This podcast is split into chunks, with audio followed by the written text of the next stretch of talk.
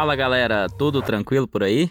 Aqui é o João Carlos, professor de redação. Bem-vindos a mais um podcast aqui do Brasil Escola. E hoje vamos comentar um pouquinho sobre os mitos envolvendo os modelinhos prontos de redação. Quem nunca, né? Vocês já viram essa história por aí? Aquela ideia de você ter um modelo pronto que você usa para todo tipo de texto Será que isso funciona? Como é que a gente pode analisar criticamente isso e, claro, né, ter um bom desempenho nas nossas produções de texto? Mas antes, deixa eu te lembrar uma coisinha aqui. Se você não conhece o canal do Brasil Escola lá no YouTube, dá uma passadinha lá, pesquisa lá Brasil Escola, fica por dentro de todas as nossas novidades, se inscreva no canal e ative o sininho lá para não perder nenhuma novidade. A gente também tá nas redes sociais, pode seguir a gente no Instagram, no Twitter, no Facebook. Esse é o nosso podcast de redação em que a gente vai discutir um pouquinho sobre essa, essa temática que ela aparentemente é um pouco polêmica, né? Bom, vamos lá. O que, que a gente entende pela questão de um modelo pronto, né? Isso tem sido popularizado por aí e é aquela ideia de você querer pegar o caminho mais fácil para escrever uma dissertação argumentativa. Antes da gente iniciar ali essa discussão sobre se isso é bom, se isso não é bom, a gente tem que entender o seguinte: a, as grades de correção que tem por aí, né? Elas, elas se diferenciam de banca para banca. E no caso do Enem, por ser um exame né, de grandes proporções, né, envolvendo milhões de candidatos, é, eles precisaram pensar numa forma de objetivar melhor essa correção para evitar injustiças, né? Quando a gente tem uma correção ali com caráter muito subjetivo, é, a gente pode ter ali algum tipo de injustiça, talvez pela quantidade de pessoas, né? E a nota acabar sendo diferente de um candidato para o outro. Então o Enem ele objetivou demais essa correção da redação a gente vê lá que eles estipularam cinco competências e basicamente a gente vai seguindo quesitos ali. E se a gente compõe tudo que eles é, exigem em cada quesito, a gente tira a nota legal. Se não, a gente perde alguns pontos ali, dependendo do que foi que rolou no nosso texto. Bom, tendo em vista essa objetividade da correção, a gente acaba tendo um texto um pouquinho mais, entre aspas, engessado. Não quer dizer que a gente não possa ser criativo para construir um texto dissertativo argumentativo, né? Na verdade, a criatividade é um fator muito importante, ela é o que vai diferenciar aquele texto mediano, né, é, de um texto excelente, de um texto fora do comum, de um texto que extrapola ali, às vezes, a, as expectativas. Isso é um ponto muito positivo, né? Pensa, um corretor, ele está ali corrigindo centenas de redações por dia, e aí ele com certeza vai querer ver uma redação diferente, um texto que chame atenção, né, que seja criativo. Bom, é, sobre essa questão da objetividade da correção e desse modelo, né, um pouco mais engessado para se escrever a dissertação do Enem, algumas pessoas acabaram desenvolvendo ali alguns modelos prontos, né, ou seja, acabam colocando sempre os mesmos repertórios é, introdutórios, que são aqueles repertórios que prendem a atenção do leitor, fazem os mesmos tipos de retomada chamada, é, colocam ali os mesmos conectivos ali em algumas partes do texto. E aí, gente, é, é o que a gente chama de modelo pronto, né? Só que tem um detalhe: é, esse tipo de texto ele não é bom, ele não fica interessante. Para começo de conversa, você vai perceber que quando um texto é feito da mesma forma para vários temas, é, a gente acaba caindo no clichê, né? A gente acaba caindo ali no comum e muitas vezes a gente não vai conseguir estabelecer uma relação coerente entre os elementos. A gente às vezes não vai garantir aquela fluidez que o texto dissertativo precisa para a gente poder ter uma leitura mais agradável, para a gente conseguir entender melhor as relações das informações do texto. Então, uh, eu não, não acredito que esse, esse tipo de modelo seja um modelo ideal. Ele pode ser até o caminho mais fácil, ele pode ser até ali uma forma de você, em pouco tempo, conseguir uma média razoável, mas ele está longe de ser o melhor caminho para se tirar um mil na redação do Enem. E eu vou explicar por quê. É, para começo de conversa, a gente precisa entender que se você reproduz uma ideia que não é sua, simplesmente fazendo adaptações para uma temática, para um tipo de argumento, a gente está falando ali, claro, né? Se os créditos não forem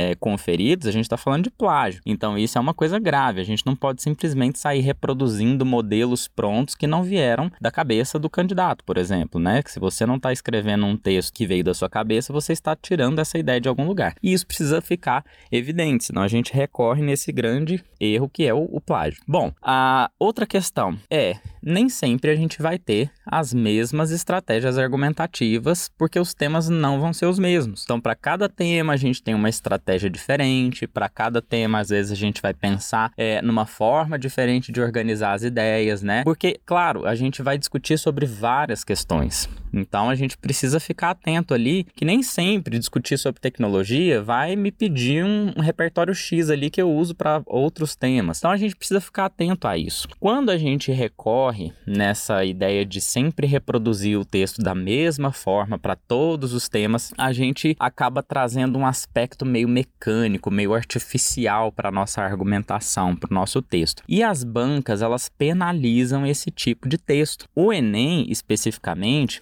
ele penaliza na competência 3 aqueles textos considerados mecânicos, artificiais, que a gente percebe ali que às vezes as informações colocadas, elas não foram pensadas, elas não foram bem articuladas, elas simplesmente caíram de paraquedas ali no texto. E isso é uma coisa grave, a gente não pode perder ponto nessa competência.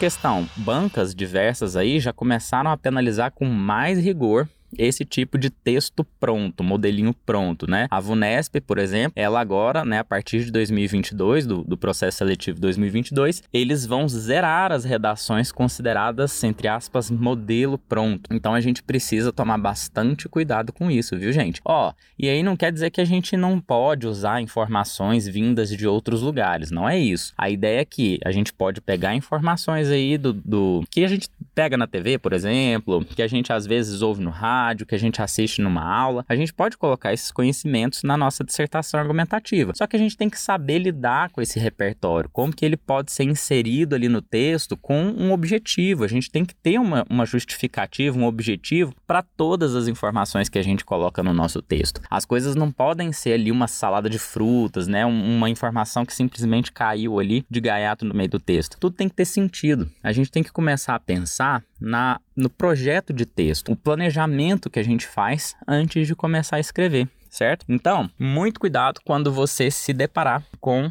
essas ciladas por aí. Ó, oh, texto coringa. Usa esse tipo de texto para todos os temas. Cuidado, cara. Pode acabar caindo nesse texto mecânico artificial e ser penalizado por isso, certo? A ideia que a gente precisa ter é o seguinte: os textos, eles vão tratar de um ponto de vista que é próprio de cada escritor. Então, se você vai discutir um tema, a primeira coisa que você precisa se preocupar é entender aquele tema e depois você vai formular um ponto de vista crítico acerca desse tema, certo? Isso é muito individual. Cada um vai formular a sua própria ideia para discutir sobre o tema. Não interessa qual é a, a forma com que você encara aquele tema. O que importa é se os seus argumentos, se as suas ideias tiverem coerência, forem coesas, forem bem articuladas.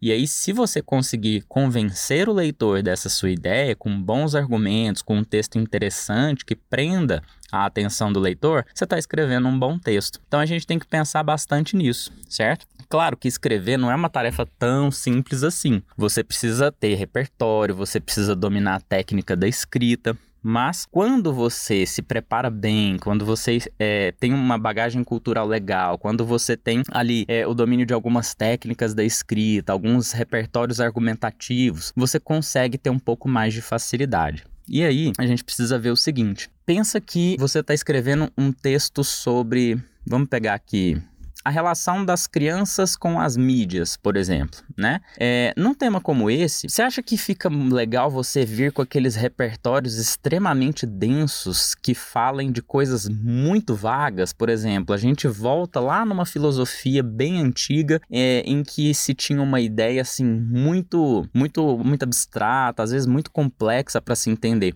Talvez não seja o melhor repertório.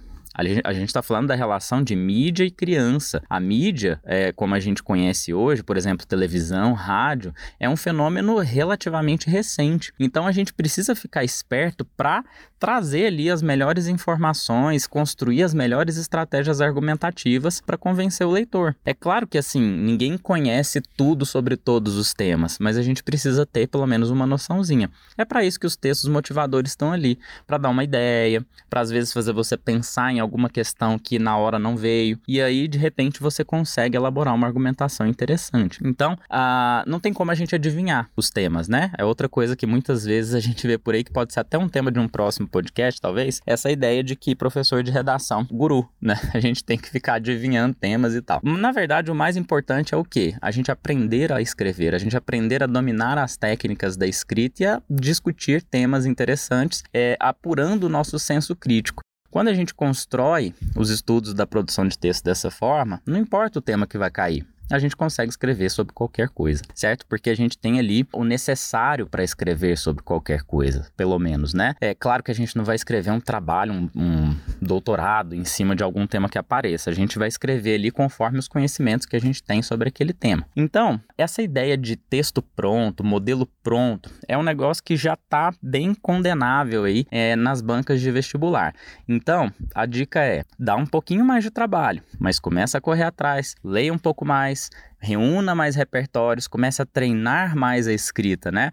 Eu costumo dizer o seguinte: qual é a melhor forma de a gente é, treinar, a, a aprimorar a nossa escrita? É escrevendo, gente. Como é que a gente aprendeu a andar? A gente precisou tentar, a gente começou a andar, certo? A gente teve que andar para aprender direito, a gente foi engatinhando e tudo, a gente só conseguiu na prática. Como é que a gente aprende a andar de bicicleta? Andando de bicicleta. Da mesma forma, a gente aprende a escrever escrevendo. Então, tenta pensar em, em estratégias diferentes para cada tema, tenta pensar criticamente cada tema, que você vai ver que aí as portas vão se abrindo e a redação deixa de ser um pesadelo. Porque já pensou se cai naquela de, nossa, eu decorei esse modelo de texto aqui para fazer a minha dissertação do Enem. E aí de repente chega lá na prova e você se depara com um tema aparentemente assim complicado ou muito específico, como a gente tem visto ultimamente, e aí você vai se enrolar porque vai ser difícil fazer um encaixe do que você foi decorado. Então, é, evita preencher sua cabeça com aquelas coisas que muitas vezes vão ser desnecessárias, certo? Senão você vai ocupar ali um espaço importante para desenvolver o seu texto. Tudo bem? Galera, espero que vocês tenham gostado dessa discussão. É, pode soltar o dedo aí nas curtidas, compartilha com os colegas, com os amigos, com a família e conta aí pra gente nas redes sociais o que, que você tem achado dessas temáticas, o que, que você acha aí desse, desse assunto de temas, é, temas não, né? É, textos prontos, conta pra gente. E não se esqueça, compartilha também lá nas nossas redes sociais, no Instagram, no YouTube, se inscreva nos canais e também acesse o nosso site brasilescola.com.br. Lá você vai ter um monte de informações legais que podem te ajudar aí nesse, nessa sua trajetória de estudos, né? Não só de redação, mas de todas as disciplinas lá. Belezinha, galera? Bom, muito obrigado pela atenção de vocês, espero que vocês tenham gostado. Até a próxima e um grande abraço. Tchau!